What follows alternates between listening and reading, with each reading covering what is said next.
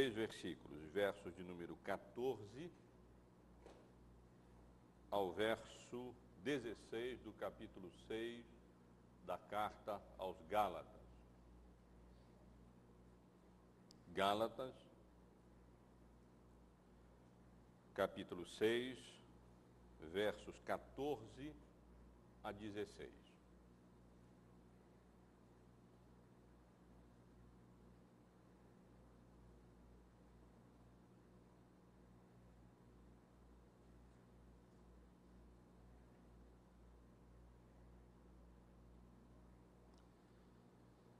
Mas longe esteja de mim gloriar-me, senão na cruz do nosso Senhor Jesus Cristo, pela qual o mundo está crucificado para mim e eu para o mundo.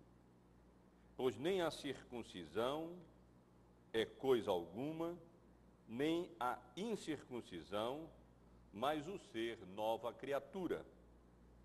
E a todos quantos andarem de conformidade com esta regra, paz e misericórdia sejam sobre eles e sobre o Israel de Deus. Meus irmãos, a língua grega em que o Novo Testamento foi originalmente escrito dispõe de uma forma bastante enfática, através da qual, frequentemente, o apóstolo Paulo rejeita uma ideia ou um pensamento que para ele é absolutamente absurdo, que não tem sentido, que não deve de maneira nenhuma ser admitido.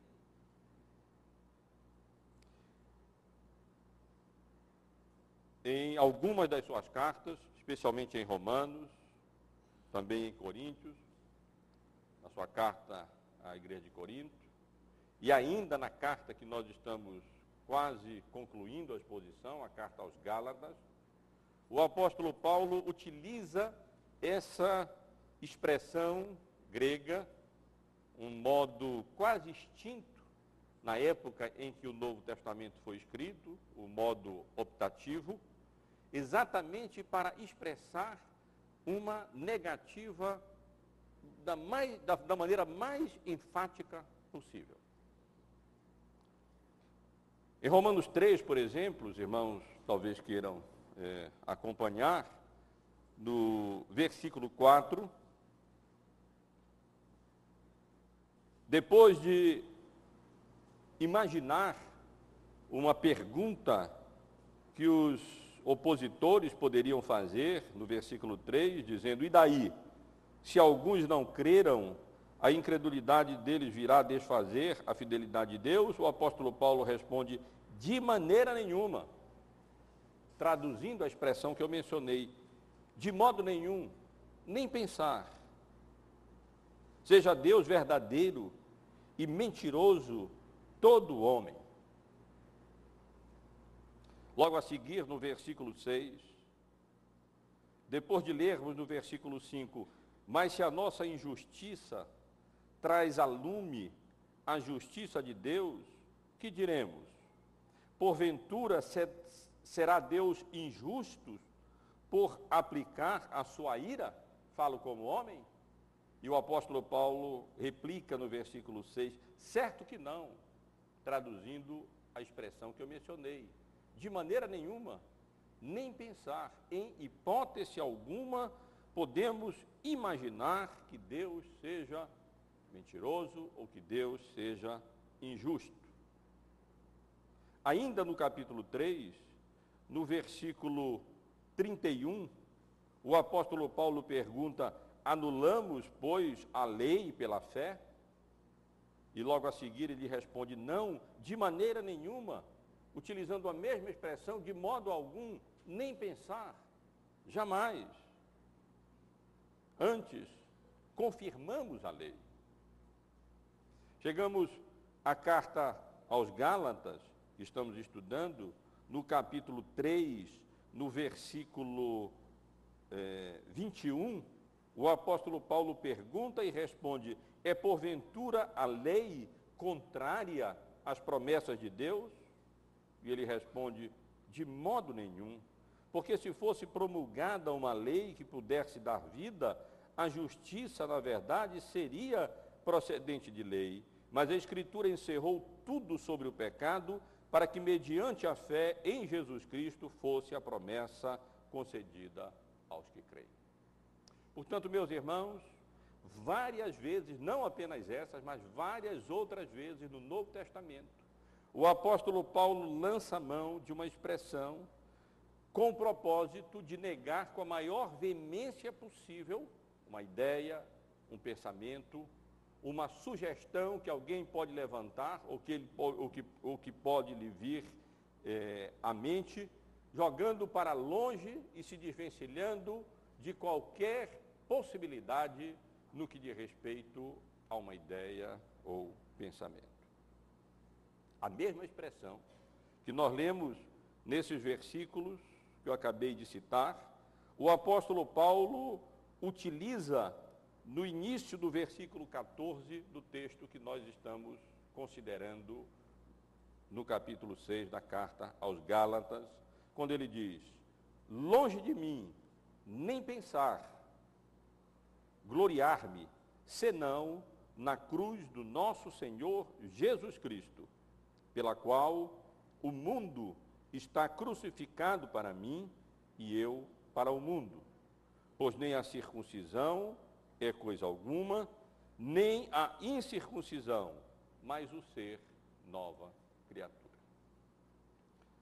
Pela misericórdia, meus irmãos, e graça de Deus, nós já estamos concluindo esta exposição dessa importante carta que o apóstolo Paulo escreveu às igrejas da Galácia para combater o, o erro legalista, o erro dos judaizantes, que estavam insistindo naquelas igrejas que apenas o arrependimento e a fé em Cristo Jesus não seriam suficientes para a salvação. Eles insistiam que, além disso, seria necessário também a observância das leis de Moisés. Era seria necessário também que se observasse o, as práticas religiosas judaicas, que se observassem as festas judaicas, os dias santos, sem o quê?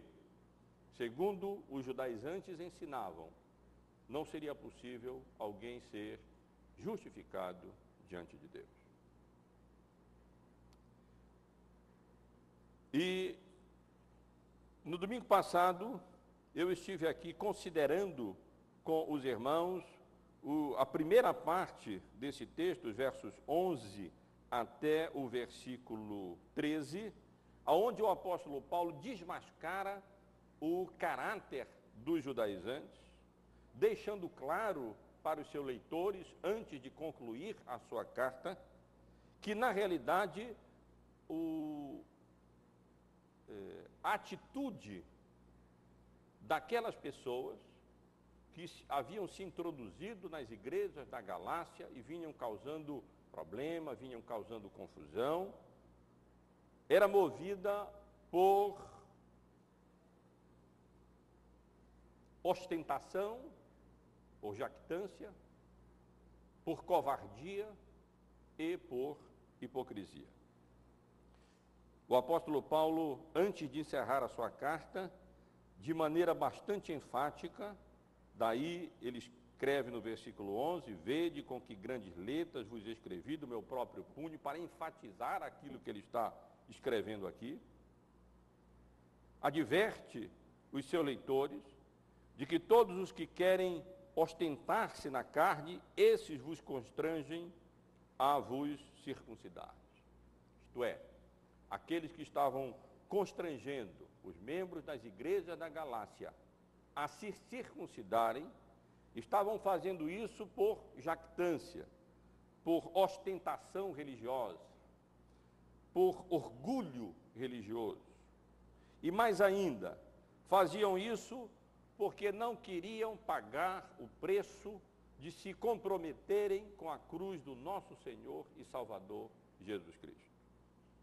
Queriam, de alguma maneira, conciliar o cristianismo com o judaísmo e assim tentar evitar pagar o preço da perseguição, do ostracismo e das várias dificuldades pelas quais os crentes judaicos passavam naquele momento em virtude da fé e do compromisso que eles tinham com o Senhor Jesus e a sua morte salvadora na cruz do Calvário.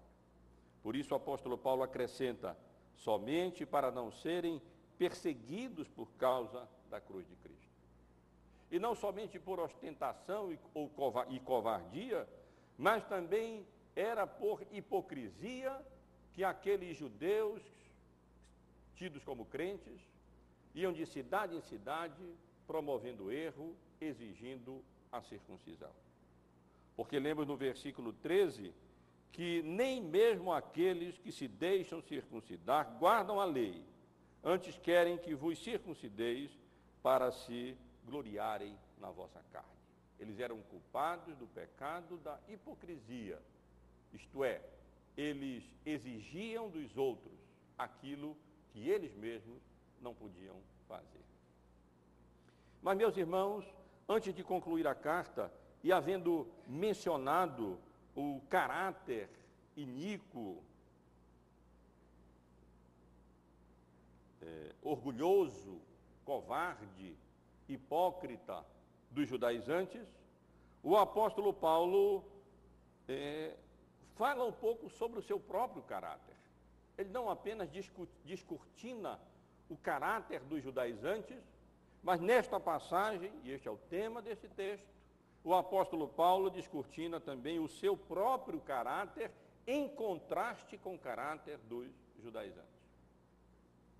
Quando nos versículos que nós lemos, e vale a pena reler, o apóstolo Paulo declara: Mas longe de mim, nem pensar, em hipótese alguma, esteja gloriar-me, senão na cruz do nosso Senhor Jesus Cristo, pela qual o mundo está crucificado para mim e eu para o mundo. Pois nem a circuncisão é coisa alguma, nem a incircuncisão, mas o ser nova criatura.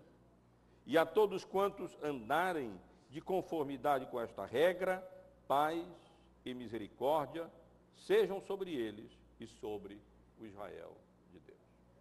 Eu quero chamar, portanto, meus irmãos, eh, a atenção dos irmãos para essa porção a partir do versículo 14, especialmente tendo em vista aquilo que aqui encontramos acerca do caráter do apóstolo Paulo em contraste com o caráter dos judaizantes.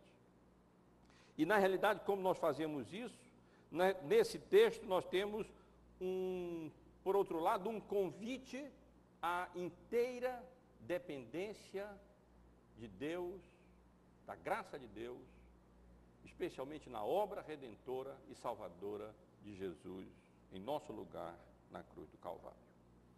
Vamos, irmãos, portanto, considerar o caráter do apóstolo Paulo nesse texto, chamando a atenção dos irmãos para o início do versículo 14, aonde o apóstolo Paulo nos revela qual é a sua glória.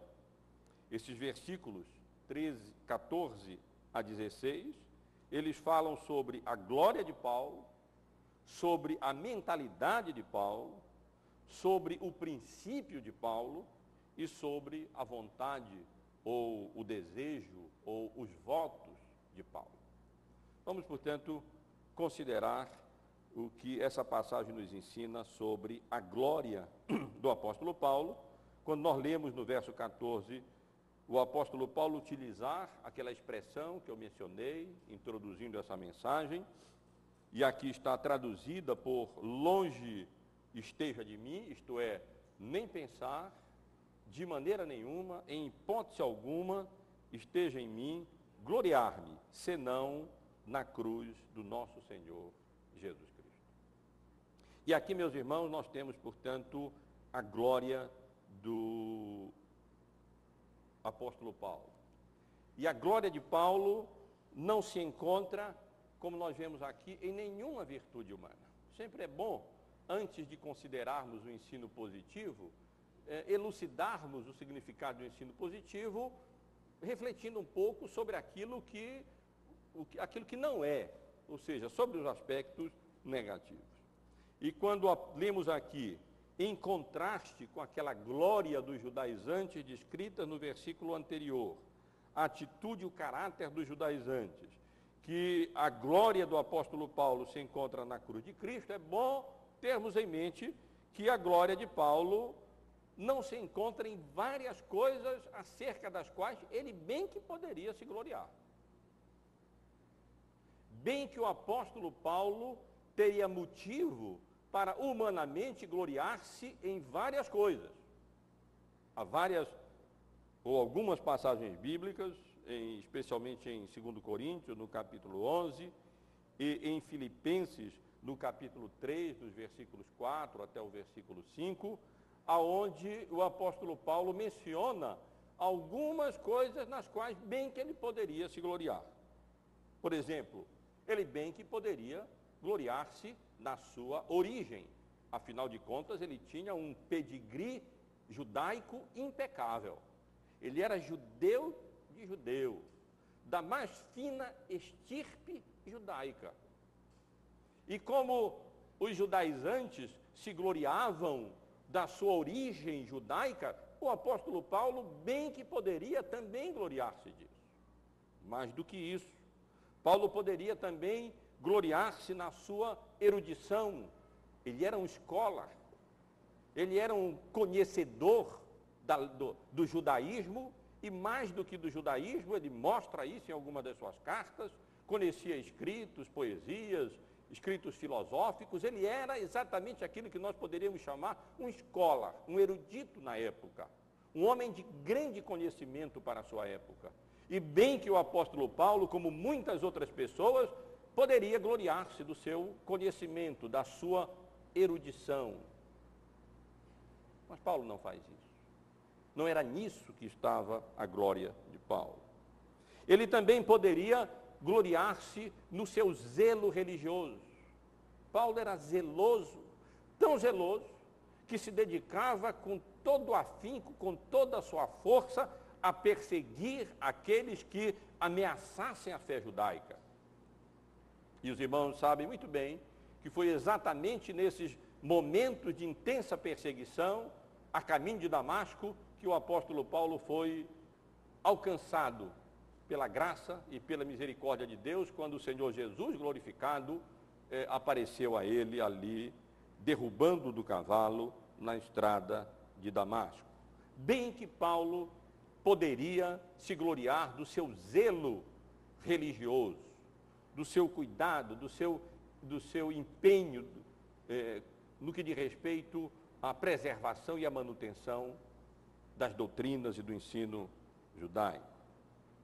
Mais do que isso, meus irmãos, nós lemos no extenso currículo vita do apóstolo Paulo, no capítulo 11 de 2, de 2 Coríntios, como o apóstolo Paulo bem que poderia se gloriar nos seus sofrimentos. Ninguém sofria como ele. Quantos açoites, quantas perseguições, quantos naufrágios, quantos jejuns, quanta preocupação com todas as igrejas. Tudo isso, por tudo isso o apóstolo Paulo teve que passar. Não faz muito tempo que nós estivemos aqui expondo o livro de Atos dos Apóstolos e ali vemos o relato de quantas provações e perseguições o apóstolo Paulo teve que experimentar. Mas ele não se gloria nisso. Não se gloria também na sua piedade, como muitos são levados a se gloriar. Paulo era um homem extremamente piedoso. Um homem eh, que havia confiado de fato a sua vida ao seu Salvador. Pela graça de Deus, ele foi feito um apóstolo de Cristo.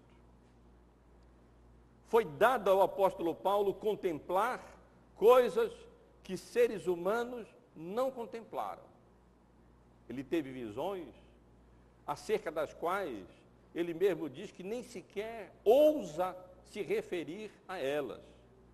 Quando, em êxtase, foi elevado ao terceiro céu e contemplou realidades espirituais que o ser humano normal não contempla. Mas, diferentemente de alguns que se vangloriam nas suas visões e na sua espiritualidade e piedade, não é aí que reside a glória de Paulo. Meus irmãos e irmãs, a glória do apóstolo Paulo reside naquilo onde nós menos poderíamos esperar. Eu não sei se nós que vivemos no século XX, século XXI, somos capazes de imaginar o que significava a cruz aonde o Senhor Jesus Cristo foi morto e o seu sangue foi derramado. A cruz era um instrumento de condenação da pior espécie. Vergonhoso. Apenas os piores criminosos eram sentenciados à morte de cruz. Na realidade, ah, entre as pessoas mais refinadas no Império Romano, eles até evitavam pronunciar o nome cruz e utilizavam alguns eufemismos, como foi colocado na, no, no, no, madeiro ou pregado na árvore, alguma coisa assim, para não expressar eh, a crucificação, a morte vergonhosa na cruz do Calvário. E imaginar que um homem como o apóstolo Paulo, com a sua origem, com a sua erudição, com o seu zelo, com o seu currículo de sofrimento, com as suas visões, com a sua piedade, podíamos acrescentar ainda, com a sua cidadania romana, viesse a não apenas não se envergonhar, o que já seria muito, num certo sentido, naquela época, considerando o que significava a morte por crucificação na cruz, mas viesse a declarar que ele se gloriava na cruz de Cristo, que era na cruz que estava a sua glória e exclusivamente na cruz do Calvário, talvez seja mais do que nós tenhamos a capacidade de compreender nos dias em que vivemos.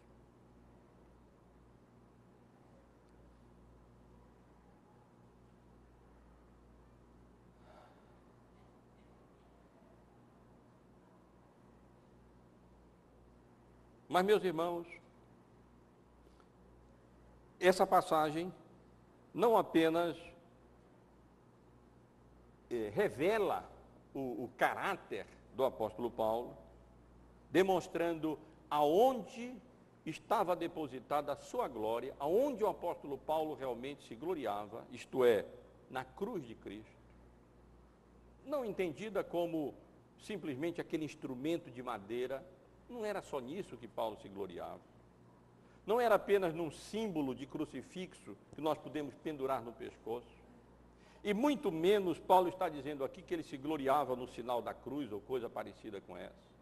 Quando o apóstolo Paulo diz que se gloriava na cruz de Cristo, Paulo está dizendo que ele se gloriava naquilo que a cruz de Cristo representava, especialmente em contraste com a confiança dos judaizantes nas obras da lei e no cumprimento das leis de Moisés. Paulo, na realidade, está dizendo que ele se gloriava na morte redentora de Cristo na cruz do Calvário. Ele, na realidade, está dizendo que de si próprio ele não tinha nada para se gloriar. E que a única coisa em que ele poderia se gloriar era exatamente no fato do Filho de Deus ter vindo a esse mundo, ter derramado o seu sangue e ter morrido ali de maneira redentora e salvadora, expiatória, cruenta, na cruz do Calvário, para que todos aqueles que nele depositem a sua confiança não venham a morrer, não venham a perecer, a se estragar, a se desperdiçar, mas alcancem, pela graça e pela misericórdia de Deus, a vida eterna. Essa é a, o grande objeto, ou podemos dizer, o único objeto em que o apóstolo Paulo realmente colocava a sua esperança, a sua confiança e a sua glória. Em várias passagens, nós podemos perceber nas cartas de Paulo a centralidade da cruz de Cristo, a importância que o apóstolo Paulo conferia à cruz, lendo-se aí a, a obra expiatória, redentora, salvadora do Senhor Jesus na cruz do Calvário. Uma dessas passagens se encontra em 1 Coríntios, no capítulo 2, onde o apóstolo Paulo diz, eu, irmãos, quando fui ter convosco, anunciando-vos o testemunho de Deus, não o fiz com ostentação de linguagem ou de sabedoria, e ele acrescenta no verso 2, porque decidi nada saber entre vós, senão a Jesus Cristo e este crucificado. E foi em fraqueza, temor e grande tremor que eu estive entre vós.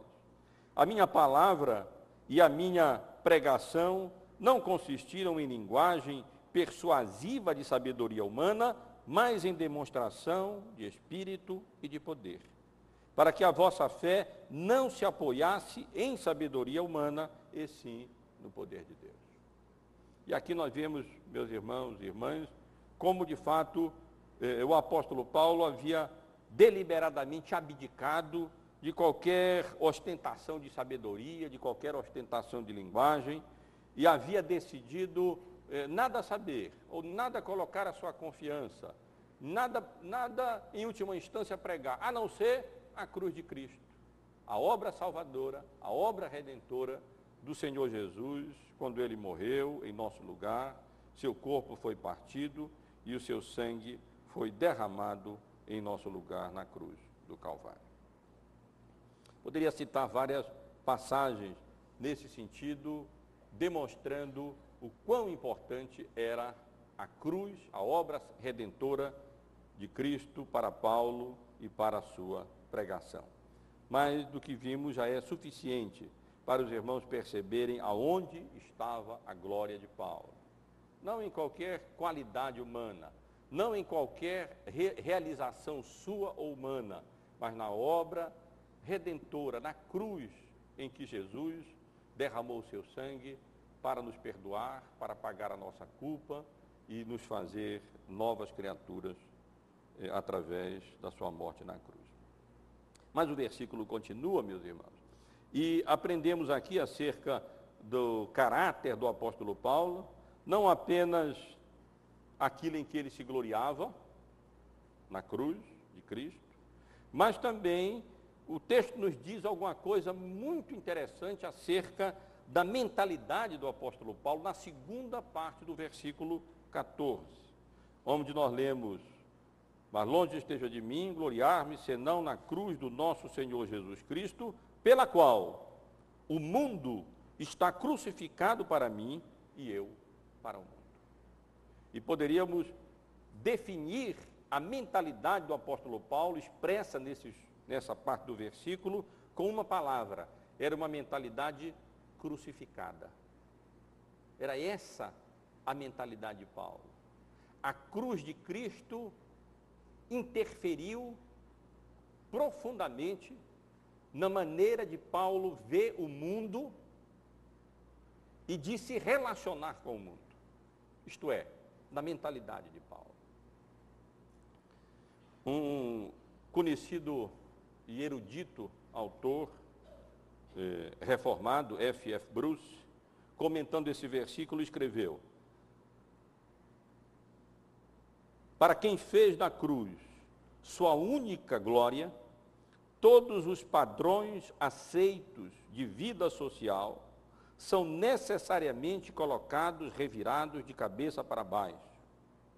Uma completa transformação de valores ocorre. Essa pessoa reavalia radicalmente todas as coisas à luz da cruz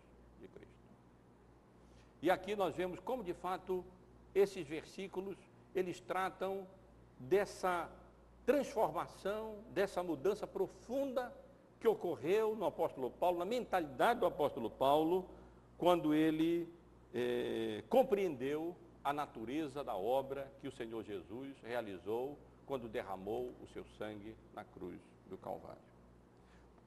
Toda maneira de Paulo ver o mundo e de se relacionar com o mundo foi mudada ao ponto de ser, de poder ser chamada de uma maneira de ver o mundo crucificada. O mundo foi crucificado para ele e ele foi crucificado para o mundo. Em Romanos, no capítulo 12, nos versículos 1 e 2, o apóstolo Paulo escreve um pouco mais acerca dessa revolução, dessa transformação, dessa mudança de mentalidade que deve ocorrer naqueles que são alcançados pela cruz, pela obra redentora de Cristo e passam a se gloriar exclusivamente na cruz de Cristo. Nesses versículos do capítulo 12 da sua carta aos Romanos, o apóstolo Paulo escreve: Rogo-vos, pois, irmãos, pelas misericórdias de Deus, que apresenteis os vossos corpos por sacrifício vivo, santo e agradável a Deus, que é o vosso culto racional. Especialmente no verso 2.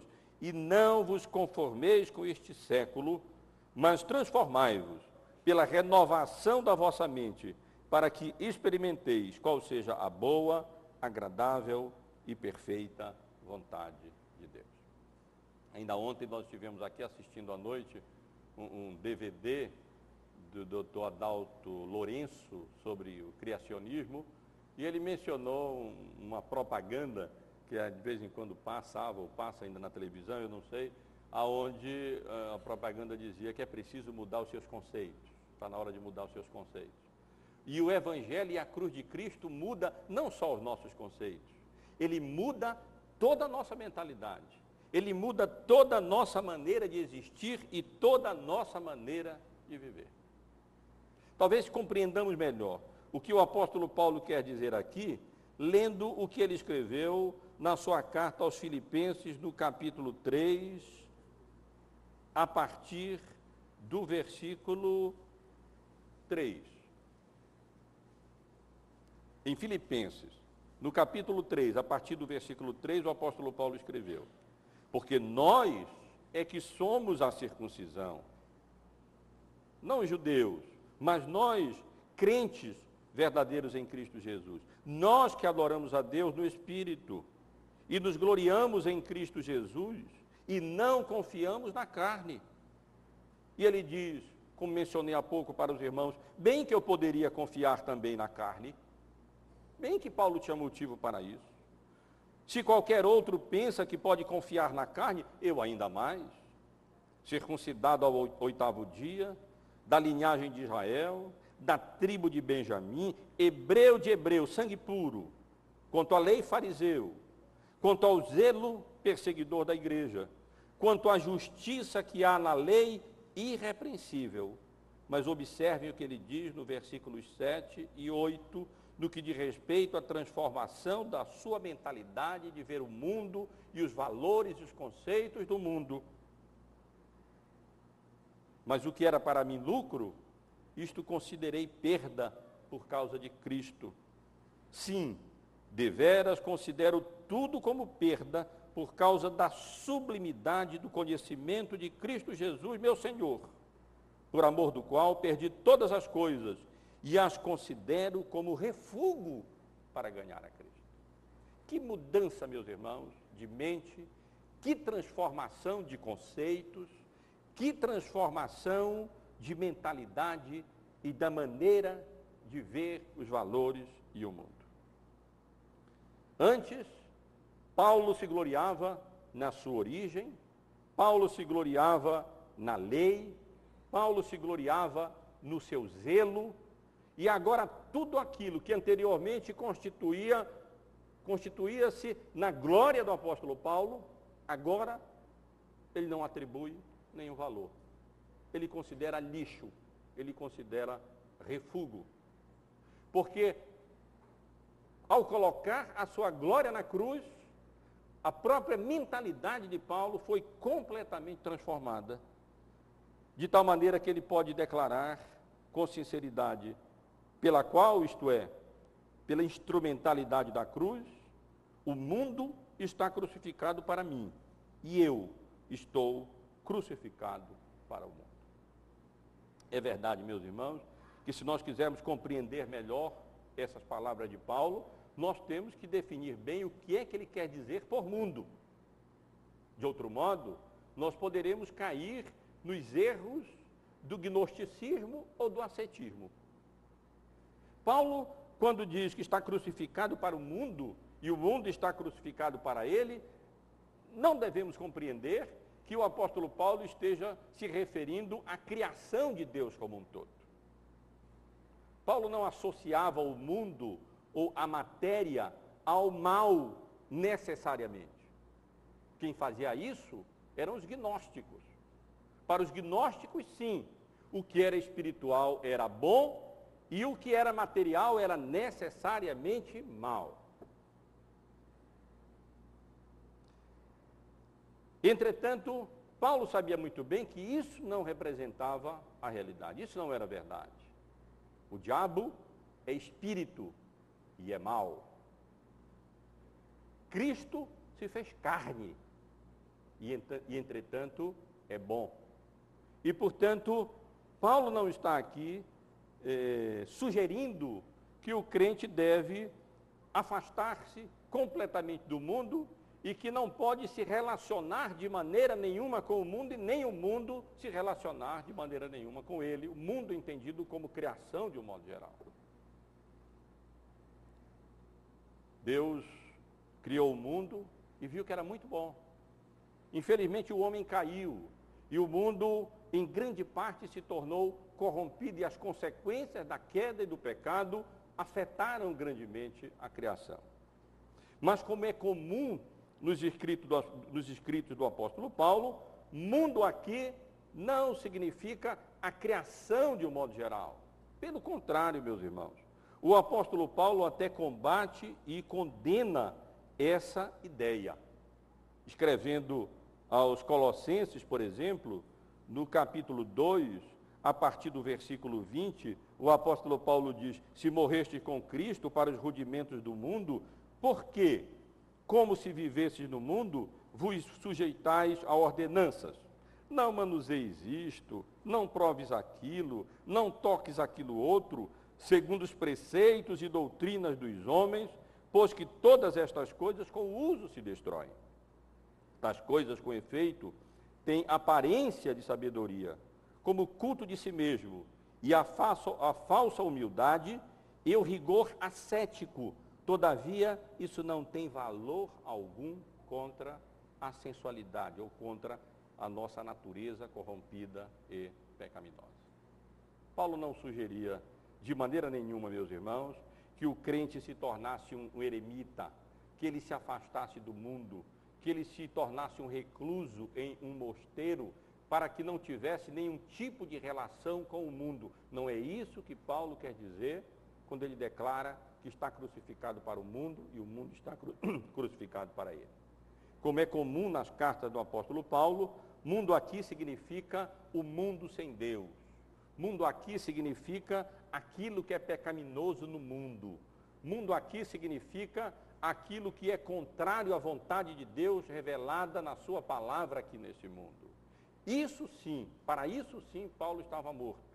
E isso sim estava morto para é, o apóstolo Paulo. Para Paulo, portanto, meus irmãos, a cruz é o instrumento pelo qual uma total transformação ocorreu na maneira de, de, Paulo se relacionar com o mundo e o mundo se relacionar com ele. Aquilo que no mundo era pecaminoso, Paulo diz: para mim é como se estivesse morto. Eu não quero nada a ver com isso, não tenho nada a ver com isso basta o tempo decorrido para eu manter, para que eu mantivesse como mantive um relacionamento indevido com o mundo. Meu relacionamento agora vai ser correto, vai ser apropriado, vai ser devido. Eu estou morto, estou crucificado. Quando Cristo morreu, é como se eu tivesse morrido para com Ele. E eu permanecerei agora no pecado? De modo nenhum, diz o apóstolo Paulo, utilizando a mesma expressão aqui traduzida no versículo 14. Longe de mim pensar nisso. Essa hipótese não, não, não, não entra nas minhas considerações. Agora que eu fui objeto da graça salvadora de Cristo, agora que Cristo veio a esse mundo e o Filho de Deus foi crucificado e morreu por causa dos meus pecados, eu vou continuar a deliberadamente me contaminar com o que é pecaminoso do mundo? Vou voltar a utilizar, vou continuar a utilizar os meus membros como instrumentos do pecado e da injustiça? Não, vou utilizá-los como instrumentos de justiça para a promoção do reino de Deus, para edificação própria dos outros e para o louvor, para a honra e para a glória do Senhor.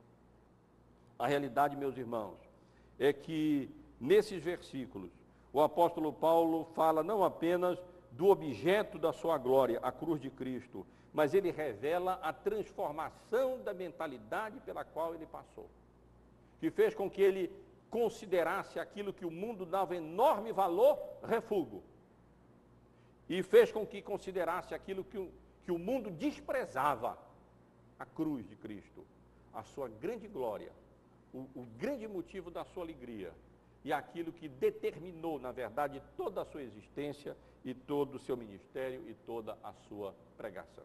Porque ele decidiu nada saber e nada pregar, a não ser a cruz, a obra salvadora, a obra redentora do Senhor Jesus, realizada em nosso lugar na cruz do Calvário. Mas, meus irmãos, o texto continua. E depois de nos falar da glória de Paulo, a cruz de Cristo, e da mentalidade de Paulo, uma mentalidade crucificada que transformou a sua maneira de ver o mundo e de se relacionar com o mundo, o apóstolo Paulo fala também no versículo 15, estabelece no versículo 15 aquilo que nós poderíamos chamar de o princípio de Paulo.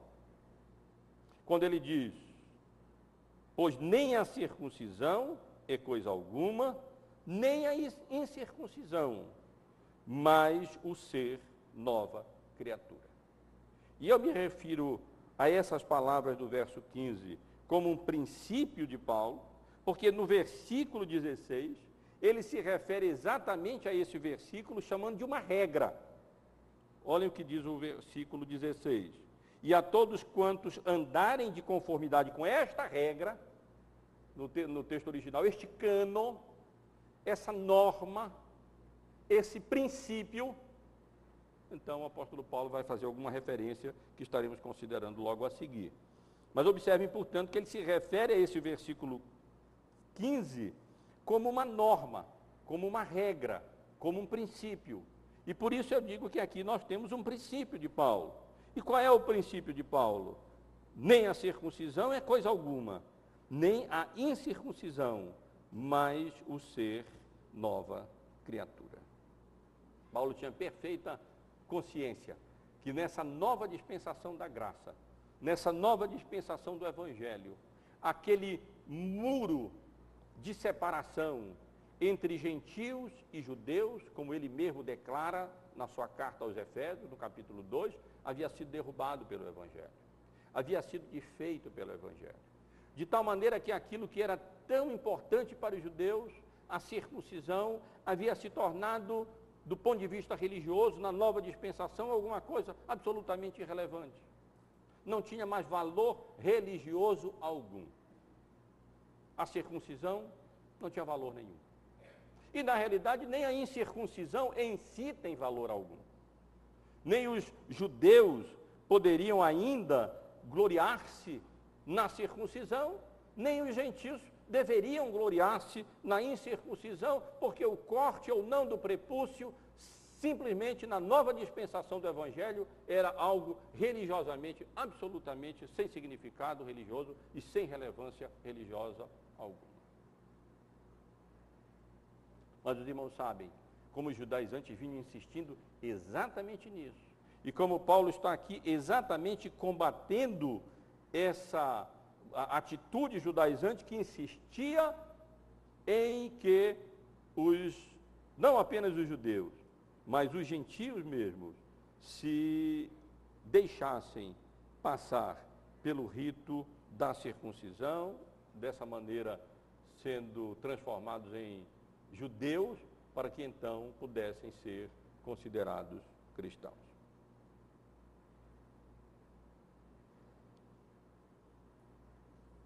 A regra do apóstolo Paulo, meus irmãos, é que o que realmente importa, o que realmente faz sentido, o que realmente interessa, e no que gentios e judeus, circuncidados ou não, deveriam estar preocupados, era se pela misericórdia e graça de Deus eles haviam sido feitos novas criaturas em Cristo Jesus.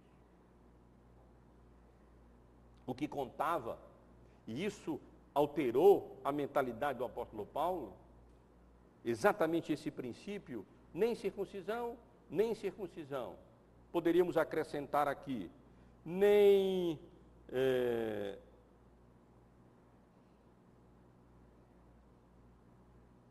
nem riqueza, nem pobreza, nem poderíamos acrescentar é, idade, mais novo, mais velho, nem homem, nem mulher, nem culto, nem inculto, nem rico, nem pobre, nem nenhuma dessas distinções, nem os que seguem uma filosofia ou outra filosofia, uma ideologia ou outra ideologia. Na realidade, essas coisas, no que diz respeito à salvação e à obra redentora de Cristo, elas não têm significado algum. O que de fato tem significado, significado é sermos novas criaturas em Cristo Jesus. Em outras palavras, Paulo está dizendo, não importa se alguém é circuncidado ou não é circuncidado. Não é o cumprimento dessa cerimônia que vai determinar o estado da sua alma e a sua condição espiritual. Não importa, podemos acrescentar, se você é membro de uma igreja ou não é membro de uma igreja. Isso, em última instância, não, não, não, não, não, é o relevante. Não importa se você é membro desta igreja ou de outra igreja, em última instância, isso não é o relevante. O que vai determinar o seu estado espiritual e o seu estado eterno é se pela misericórdia e graça de Deus, pela fé na obra redentora, salvadora de Cristo na cruz do Calvário, você foi feito nova criatura. Você alcançou essa nova mentalidade e você passou a gloriar-se não nos feitos, nas qualidades ou nas realizações humanas, mas na cruz do nosso Senhor e Salvador Jesus Cristo.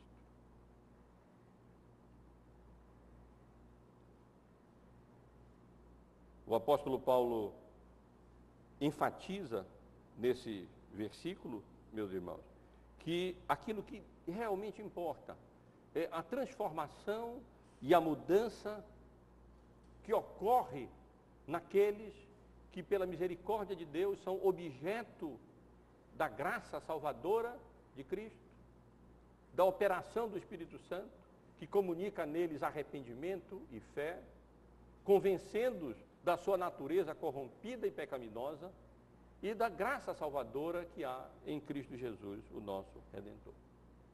O que realmente importa, é o que o apóstolo Paulo quer dizer, é sermos feitos novas criaturas é termos nova natureza, é alcançarmos novos propósitos, é termos novo caráter, nova mentalidade, novos prazeres. Essas coisas é que realmente importam. As consequências e o resultado da obra redentora de Cristo na cruz no que diz respeito à nossa própria vida.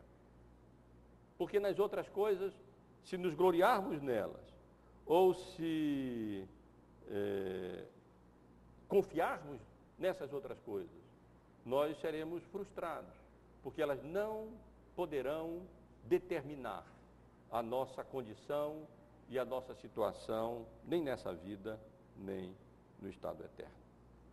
Mas o apóstolo Paulo continua, meus irmãos, e ele nos, nos fala aqui não apenas da sua glória, a cruz de Cristo, da sua mentalidade crucificada, e desse princípio tão importante estabelecido na sua vida, através do qual ele avaliava as coisas e via as coisas por um prisma correto, pela ótica cristã bíblica apropriada, o princípio de que nem a circuncisão nem a incircuncisão tem valor algum, mas ser nova criatura. Mas no versículo 16, o apóstolo Paulo fala também da sua vontade, ou do seu desejo, ou do seu voto, daquilo que realmente ele esperava, anelava e desejava. Quando ele diz no verso, nesse versículo, verso 16, e a todos quantos andarem de conformidade com esta regra, paz e misericórdia sejam sobre eles e sobre o Israel de Deus. A vontade de Paulo, meus irmãos, era, em resumo, paz e misericórdia para o verdadeiro Israel de Deus. É claro que aqui há uma, uma reprimenda implícita àqueles que, na verdade, não eram os verdadeiros, verdadeiros israelitas. Aqueles que, de fato, não eram o verdadeiro Israel de Deus aqueles que se vangloriavam tanto na circuncisão, na lei, e que, no entanto, não haviam sido feitos novas criaturas. Paulo está, nesse versículo, como que desejando essas duas bênçãos interrelacionadas para os verdadeiros israelitas, para a verdadeira igreja de Cristo, composta de gentios e de judeus. Paz e misericórdia. A regra que ele menciona aqui, como eu já indiquei, quando ele diz, e a todos quantos, an, quantos andarem de conformidade com esta regra, é exatamente o versículo anterior, ou seja, o fato de que nem a circuncisão é coisa alguma, nem a incircuncisão, mas o ser nova criatura ah, talvez a gente estranhe a ordem em que o apóstolo coloca aqui essas duas bênçãos que ele desejava para a verdadeira igreja: graça e paz. Graça, é, paz e misericórdia. Porque normalmente utiliza-se na ordem lógica misericórdia e paz. Mas isso não faz muita diferença. O que o apóstolo Paulo quer dizer pela expressão paz e misericórdia é a paz que desfrutam com Deus e consigo mesmos aqueles que foram objeto da graça e da misericórdia de Deus. Na realidade, Paulo está aqui desejando que aqueles que foram objeto da graça salvadora, da misericórdia de Deus, que nos olha como pecadores, carentes, mendigos, necessitados e se compadece de nós e misericordiosamente age de maneira graciosa para conosco, nos, nos, nos comunicando vida, nos nos eh, convocando, nos chamando de maneira irresistível pelo seu eh, Espírito Santo, através dessa sua atitude misericordiosa para conosco. E o, a bênção decorrente dessa atitude misericordiosa para, para conosco, de Deus para conosco. A bênção não apenas decorrente disso, mas alcançada exclusivamente quando Deus age de maneira graciosa, salvadora e misericordiosa para conosco, é desfrutarmos de paz. Em primeiro lugar, com Deus, como o apóstolo Paulo menciona no capítulo 5, no versículo 1 da sua carta aos Romanos, a paz que nós desfrutamos com Deus em Cristo Jesus Justificados, pois, mediante a fé, temos paz com Deus por meio do nosso Senhor Jesus Cristo e a paz que o crente passa a desfrutar consigo próprio, com os outros, quando pela misericórdia e graça de Deus, ele é, é objeto dessa ação salvadora e misericordiosa de Deus, através da morte de Cristo, na cruz do Calvário, aonde o crente deposita a sua confiança e deposita a sua glória.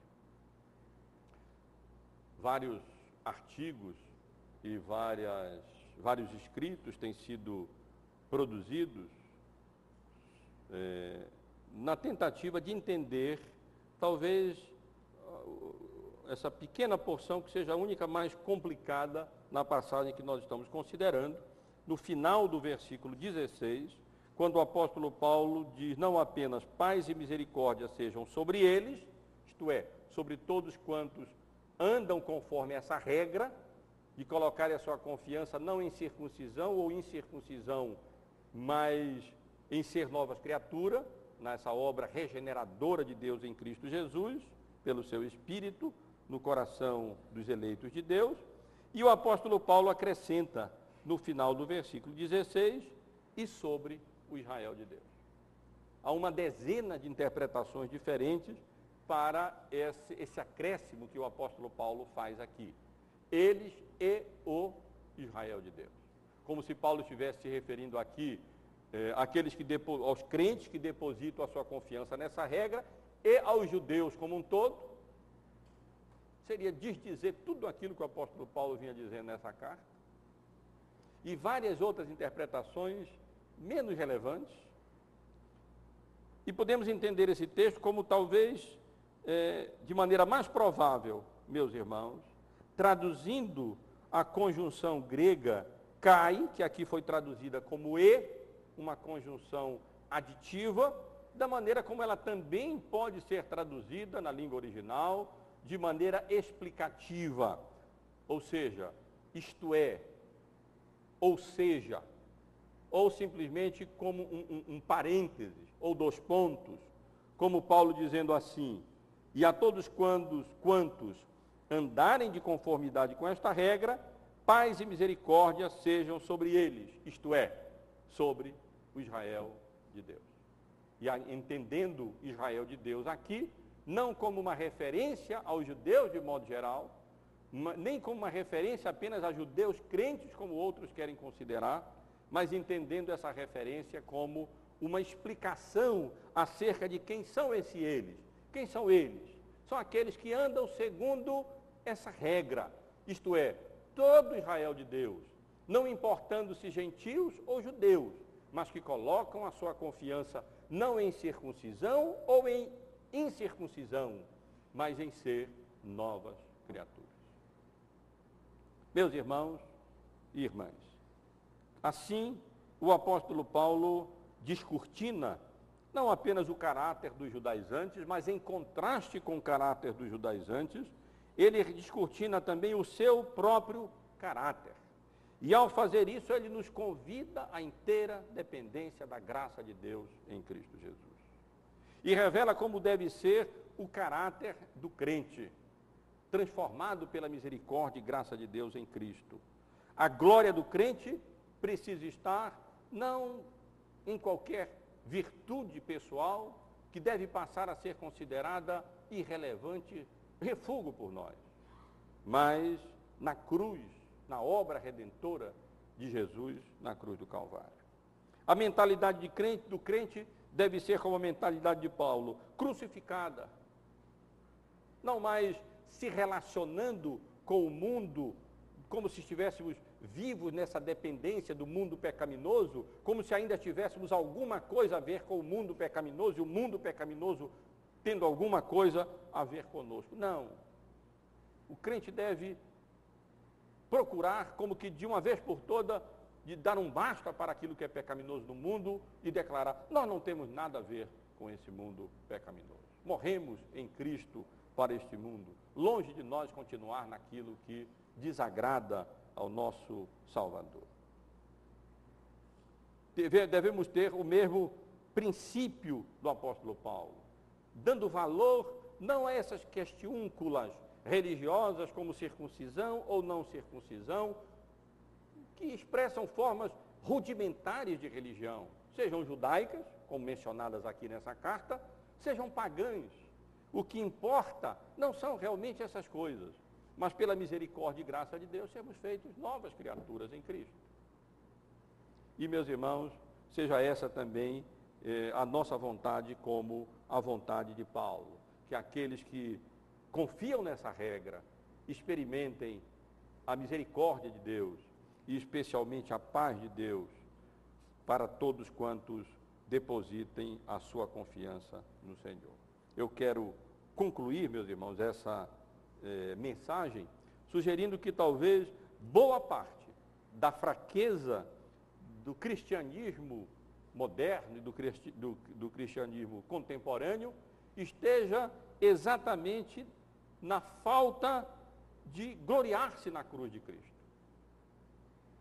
esteja exatamente na falta de colocar a nossa confiança na cruz, na obra salvadora e redentora do nosso Senhor Jesus Cristo. Até o evangelicalismo contemporâneo, muitas vezes, é, subentende que essa mensagem da cruz, essa mensagem da obra salvadora de Cristo, não é digna de nós nos gloriarmos nela. Parece que não se crê mais na eficácia da obra salvadora e redentora de Cristo na cruz do Calvário. E se tenta substituir a mensagem do Evangelho e a glória do Evangelho por outras coisas. ênfases psicológicas, sociológicas, políticas e tantas outras coisas. E a, e, e a cruz de Cristo deixa de ser a glória do crente e deixa de ser o foco e o centro da pregação evangélica. Sugiro que é possível, mas ainda é provável, que boa parte da fraqueza da, da, do cristianismo e do evangelicalismo contemporâneo, moderno e contemporâneo, resida exatamente nessa, nessa, nessa incapacidade de nos gloriarmos na cruz do nosso Senhor e Salvador Jesus Cristo. E dependermos completa e inteiramente da obra que o Senhor Jesus realizou por nós, derramando o seu sangue na cruz do Calvário. Colocando a nossa confiança, a nossa esperança, a nossa, a nossa vida, a, a nossa atitude, apenas na obra salvadora de Jesus na cruz. E ressalto ainda, meus irmãos, com base nessas, nessa pequena exposição que fiz desse texto, que o crente eh, precisa não apenas ter uma nova natureza, que pela misericórdia de graça de Deus, se é crente, tem. Sendo feito nova criatura em Cristo Jesus. Mas ele precisa ter também nova mentalidade. E digo isso porque a passagem que li com os irmãos, em Romanos, no capítulo 12, me autoriza a dizer isso.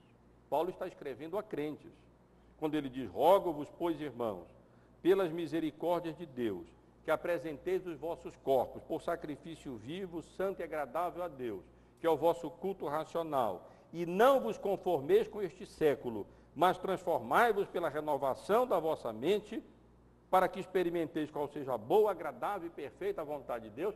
Paulo está escrevendo a crentes, a pessoas já supostamente regeneradas, feitas novas criaturas, mas que precisavam alcançar nova mentalidade que precisavam rever seus conceitos, que precisavam se relacionar com o mundo, instituições, cultura, filosofia, política, de maneira radicalmente diferente.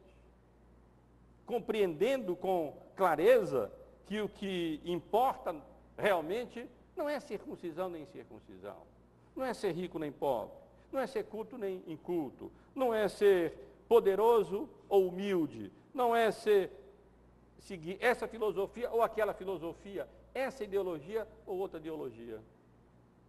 Mas essa modificação radical e crucial, através da qual um ser humano pecaminoso, vendido à escravidão do pecado, muda completamente de atitude, quando ele, pela graça e pela é, misericórdia de Deus e obra do Espírito Santo, ele passa a ter uma mentalidade diferente, não se deixando mais conformar a essa forma deste mundo, não se deixando mais modelar pela forma do pensamento, da cultura, das filosofias, das ideologias desse mundo em que nós vivemos. E a cruz de Cristo pode fazer isso. Quando nós deixamos de agir e de pensar e de nos relacionar com esse mundo da maneira como nós fazíamos antes. E passamos a nos relacionar com esse mundo e a ver o mundo e a interpretar o mundo de forma crucificada, como o apóstolo Paulo passou a fazer, ao ponto de poder dizer, pela qual o mundo está crucificado para mim e eu estou crucificado para o mundo. Que Deus nos abençoe, meus irmãos.